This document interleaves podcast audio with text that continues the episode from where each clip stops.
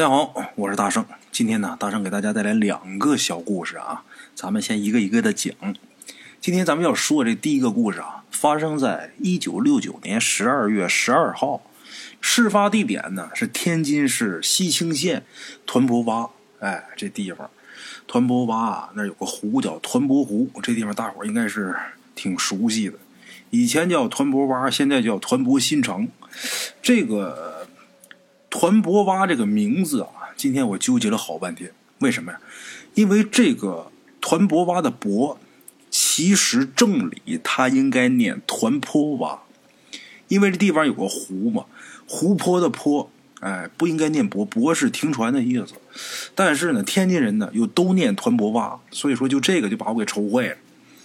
呃，在网上查了一下，也有关于这个团泊洼的诗，那首诗呢叫。团坡洼的春天，我就愁啊，到底是叫团泊洼，还应该念团坡洼呀？因为现在这个较真的人多呀，你万一说错了的话，大伙儿找你毛病啊。后来我问了几个天津人，人都说呀，我们这儿就叫团泊洼。哎，那我就不纠结了，这就跟北京那大石烂似的，写出来那三个字啊，叫大栅栏。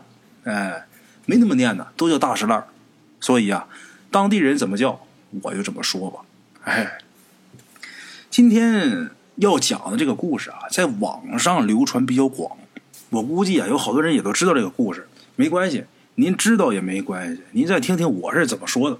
哎，话说在一九六九年十二月十二号那天，有这么一个叫张福利的妇女，干完农活回家，回家之后发现他们家十二岁大的那个大儿子没在家。他们家还一小儿子，这小儿子六岁。这张福利就问这小儿子：“你哥呢？”小儿子说：“不知道啊，等着吧。”六九年那时候也没有手机，哎，在家等着。这一等可就等到半夜一点，还是没有音信。下半夜一点钟没有音信，这可够吓人的。一九六九年那时候也没什么娱乐活动。你如果说一个二十二岁的大小伙子半夜一点没回家，这还好说；一十二岁的孩子半夜一点没回家，这可够吓人的。这不能在家再等着了，赶紧去村里边去问其他邻居有没有看见这孩子。这孩子是不是在你们谁家？在这个过程中，有这么一位邻居家的孩子就告诉张福利，就说呀，下午他大儿子跟他们在一起玩捉迷藏。但是他们家儿子始终藏着不出来，再后来就再也没有见着他大儿子。这会儿大半夜的哪儿找去？等第二天一大早五六点钟，这天亮了，张福利啊就赶紧发动全村的人去找孩子，而且呢还报了警，警察也出动一起帮着找。警察呢还询问了四名前一天，也就是十二月十二号，呃，跟张福利他大儿子一起玩的四个孩子，哎。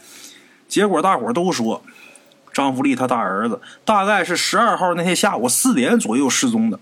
一开始啊，这几个孩子在一起玩捉迷藏，然后呢，大家伙就藏起来。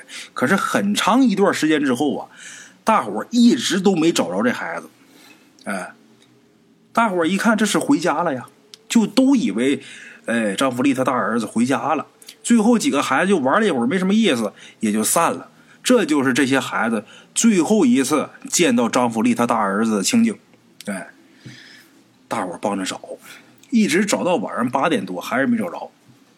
那人家帮着找一天了，早上五六点钟开始找，一找到晚上八点，那也够累的。人就散了，都回家了。张福利呢也回家了，可是回家之后发现坏了，大儿子没找见，小儿子也不见了。别歇着了，赶紧求助全村的人。接着帮着找，俩孩子都没了，警察也觉得很意外啊！老大没找着，老二又丢了，这怎么回事？赶紧大规模的盘问，哎，开始盘查询问。但是这一次的情况，就小儿子丢的情况比大儿子丢那情况还复杂。大儿子丢的时候，最起码还有四个孩子看见，这小儿子谁都没见过，就不知道这孩子怎么消失的。这张福利受不了啊！大伙儿都特别同情他，为什么呢？他可不单单是昨天加今天丢俩孩子的事她丈夫十几年前就失踪不见了，同样都是一点线索没有，也没有任何原因，是死是活，到现在都不知道，至今不明，没下落。老大没了，老二没了，等到了第三天，张福利也失踪了。这一家四口人全丢了，就莫名其妙的全没了。这警察也蒙圈呐，赶紧开始搜查他们家。最后，功夫不负有心人，终于在他们家找到了母子三人的尸体。母子三人是在卧室里边，卧室里边有很大的一口木箱子，在这口木箱子里边发现的，而且除了他们母子三人的尸体之外。还有一具腐烂极其严重的尸体，一共是四具尸体。后来经过法医检验，张福利的大儿子死亡时间是十二月十二号，他小儿子死亡时间是十二月十三号，张福利他的死亡时间是十二月十四号，等于说这母子三人紧接着哎连串的一天两天三天，一天死一个，而且这三个人身上啊。都是没有任何的打斗迹象，就没经过什么搏斗。那么他们三个是怎么死的呢？死因都是窒息而亡，憋死的。除了这母子三人的尸体之外啊，还有那具腐烂很严重的尸体。经鉴定，死亡时间十年左右，身份不明，是谁不知道。但是从打这个衣服，再加上这个血型来分析，这个人竟然是。张福利失踪了十几年之久的丈夫，死因也是窒息而死。哎，这故事说到这儿的时候啊，有一个地方不对劲儿，我不知道大伙有没有听出来。张福利的丈夫失踪十年左右，他小儿子六岁。哎，大伙别瞎想啊。据张福利的亲属说呀，他们家这小儿子呢是张福利弟弟家的孩子。张福利的弟弟呢三年前死了，他死完以后呢，这孩子算是过继给这家人了。而且还说啊，他们家屋里那口大木箱子，实际是一口棺材。这棺材呢是十年前张福利她丈夫挖菜窖的时候挖出来的。挖出来之后，这棺材哪儿都没烂，还特别好。那时候啊，就是稀罕物。要现在的话，肯定觉得膈应，就给它扔了或者怎么样，给它处理了。但是那年头，这好木料可不好找啊。那时候人都穷，大伙想想，事发时间一九六九年，往前倒十年，一九五九年那会儿，那这可不是好东西嘛。一看这棺材哪儿都没烂，张福利她丈夫啊就找了一个木匠，把这棺材给改成了一口箱子。哎，这好改，这躺箱立柜。我不知道大伙有没有见过，反正我们家我奶现在还有一口大箱子，哎，这躺箱在地上，说白那大小啊，还真跟棺材差不多。这个棺材改这个躺箱大箱子，这倒是可以的。我为什么这么说呀？我姥爷这一晃死了得有将近二十年了。我姥爷那是，呃，现在要是活着的话呀，得一百来岁了。我姥爷年轻的时候跟我姥姥两个人过日子。我姥姥有一次病重，那年头人都穷啊。我姥姥病重，人快不行，眼瞅着快不行了。我姥爷就想着，我这媳妇儿死完之后，我没钱给买棺材呀，怎么办呢？当时我姥爷家这屋里边就有一口大箱子，我姥爷就打算把那口箱子找木匠给他改成一口棺材。哎，这个大伙想想啊。就跟咱们故事里今天讲的这情节是不是一样？张无丽她丈夫挖出来这口大棺材，她给改成了一个柜。你看啊，把这个箱子改成棺材，把人装里边埋了，这没什么。你把这棺材起出来之后，你改成柜，在屋里边放着用，这可就不行了。据当时档案记录，就他们家这口箱子啊，也就是当年那口棺材，这个盖子就三十公斤重。三十公斤，六十斤呐！周这个箱子盖的时候，两个成年的男的合力才把这箱子盖给打开。这个警方分析啊，十二月十二号，这大儿子他可能是捉迷藏，结果藏到了自己家的箱子里边。但是这个箱子这个盖这么沉，这孩子是怎么进去的？三十公斤啊，这个重量六十斤，你说他不重吧？它也挺重的，一个人想打开很费力。你说它重吧？它又不是那么重。一个成年男人要是一较劲也能开，但是一个孩子要想把它打开，这可很费劲。当然，也有可能是一个成年人把这盖子打开之后，把这孩子给放进去的，这也是有可能的。这是十二月十二号，张福利他大儿子失踪的时候，是有可能是一个成年人把这箱子盖打开，把孩子放进去，最后这孩子在里边憋死了，这有可能。可是十二月十三号，这小儿子也是被人给放进去的吗？根据邻居的反应啊，当时他们没有听见任何的响动。那说把这孩子往这箱子里边藏，孩子要是愣藏的话。那孩子肯定会挣扎，能是把这孩子哄骗进去的吗？这也有可能。可是张福利当时三十多岁，一个成年人，他也是被人给放进去的吗？经法医鉴定啊，这母子三人的身上啊都没有任何的伤痕，都是在箱子里边窒息而死的。那么这结果很快就分析出来了。有一个可能不能排除，就是他们都是自己进去的。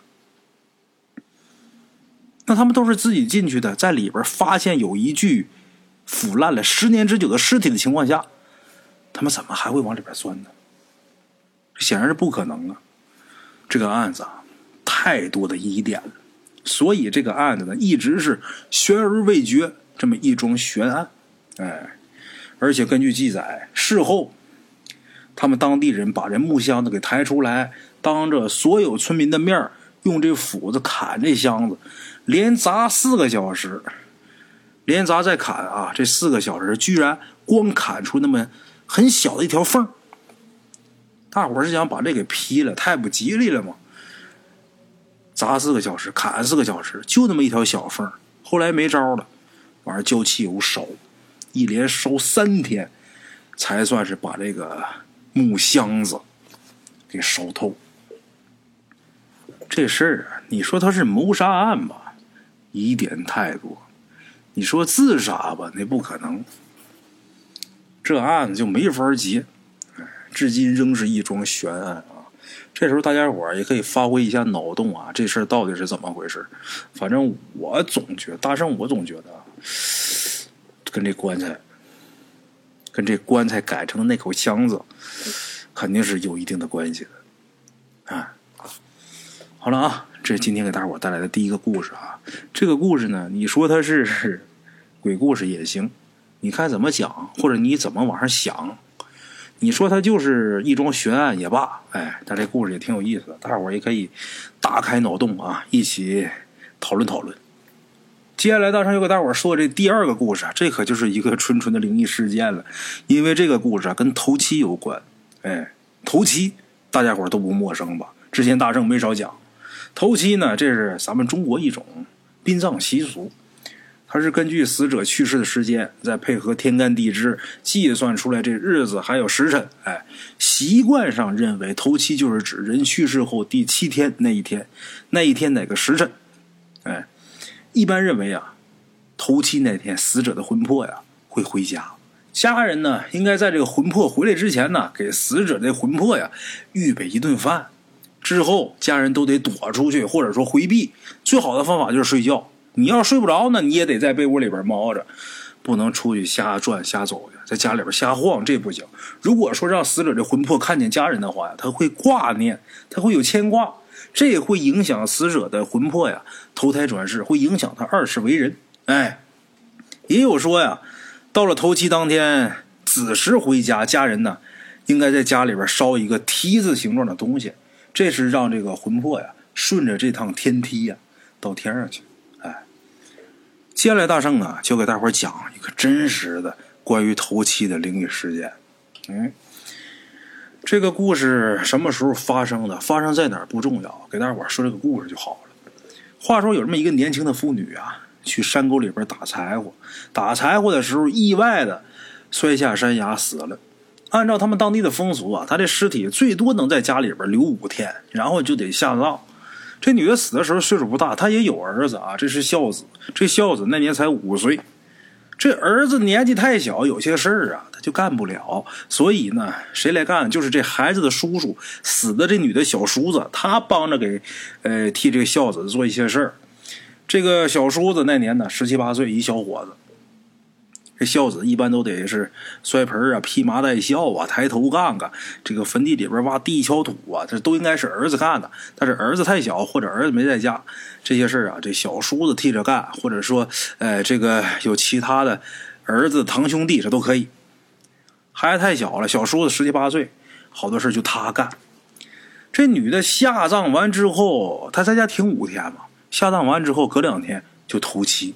按照当地的风俗，头七那天晚上，这孝子啊是得去坟地给死者送吃的的，哎，得给送饭。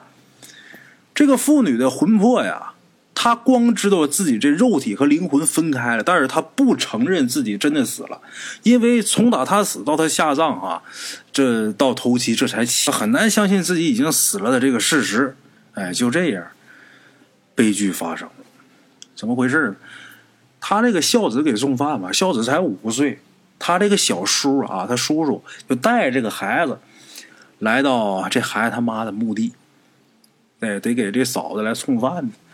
他小叔带这孩子来的时候，这时候啊，已经是月黑风高了，这耳边除了由远及近的这个野鸡叫声，还有呼呼的这个阴风的声音啊，别的什么都没有。按照习惯，这小孩的叔叔帮小孩。把这饭给送好，给烧完纸，让孩子磕完头之后，就得离开这地方。把这些都做好之后，孩子这叔叔啊，把这小侄子从哪地上抱起来，正好这小侄子就趴在自己胸前，面向自己身后。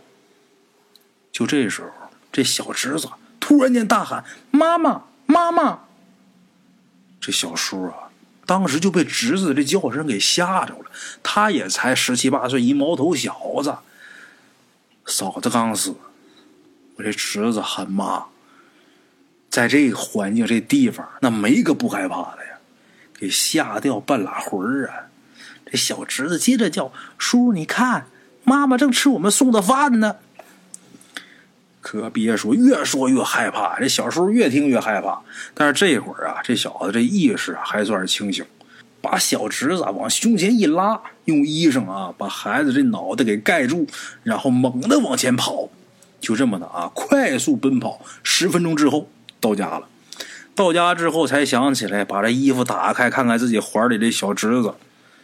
没成想，把衣服一掀开。本来他是打算把自己的小侄子放下，结果发现自己怀里边抱着的，居然是刚才送饭用的那个破篮子。那孩子不见了。这破篮子他记得清清楚楚，他扔在坟头，怎么抱怀里了？就无论如何他都不相信这是事实。就懵了，他把孩子抱起来了，这孩子在怀里边还喊妈呢，还让他看呢。你看我妈吃吃咱送的饭呢，结果到家之后发现自己抱一个破筐破篮子，那谁敢相信呢？当时院子里边还坐着好多老人，因为那天头七嘛，也知道这女的横死，家里边怕不太平，有好多老人来这儿帮着给镇宅。这老人一看。这小叔子回来了，一个人匆匆忙忙跑回来，怀里边抱一个送饭用的破篮子，孩子不见了。大伙就意识到这件事情的严重性。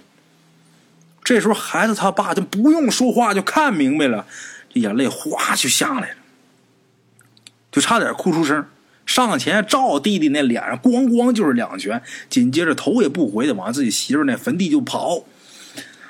他在前面跑，身后跟了十几个人。大家伙一起往坟地那边去找孩子，结果这一整夜，大伙除了听见这凄惨的野鸟、野鸡的叫声以外，就剩下呼呼的阴风声音。孩子连个影都没见着。这时候，孩子他父亲呢，彻底绝望了。媳妇前脚刚死，自己儿子就下落不明。荒山野岭，一个五岁的孩子，那准得出意外呀。这时候，这当爹的呀，也是这急火攻心上了头了，把所有倒霉的事儿啊，都算他弟弟头上。要不是你大意了，怎么可能把孩子给落坟地？要不是你一着急，孩子怎么能出事儿？你怎么就不能稳稳当当？就这股气都撒自己弟弟身上，跟自己弟弟打起来了。弟弟这会儿也蒙圈，结果他哥哥这一失错手，就给打要害上了。这弟弟两口气没掏上来，让他哥给打死了。他哥一看弟弟不行了，自己也傻眼了，活不了了。自己媳妇摔死了，儿子让弟弟弄丢了，生死不明，然后自己把弟弟又失手给打死了，活不了了，自杀了。就这一场意外，他们家家破人亡。先是大儿媳妇横死，然后是这个小孙子下落不明，生死未卜，活不见人，死不见尸。紧接着大儿子一气之下失手把自己小儿子给打死了，然后大儿子自杀了。你说就这事摊谁家谁不愁死？老爷老太太跟所有人都说，我们上辈子造多大孽，让我们这辈子受这个。事后啊，大伙都议论这事儿。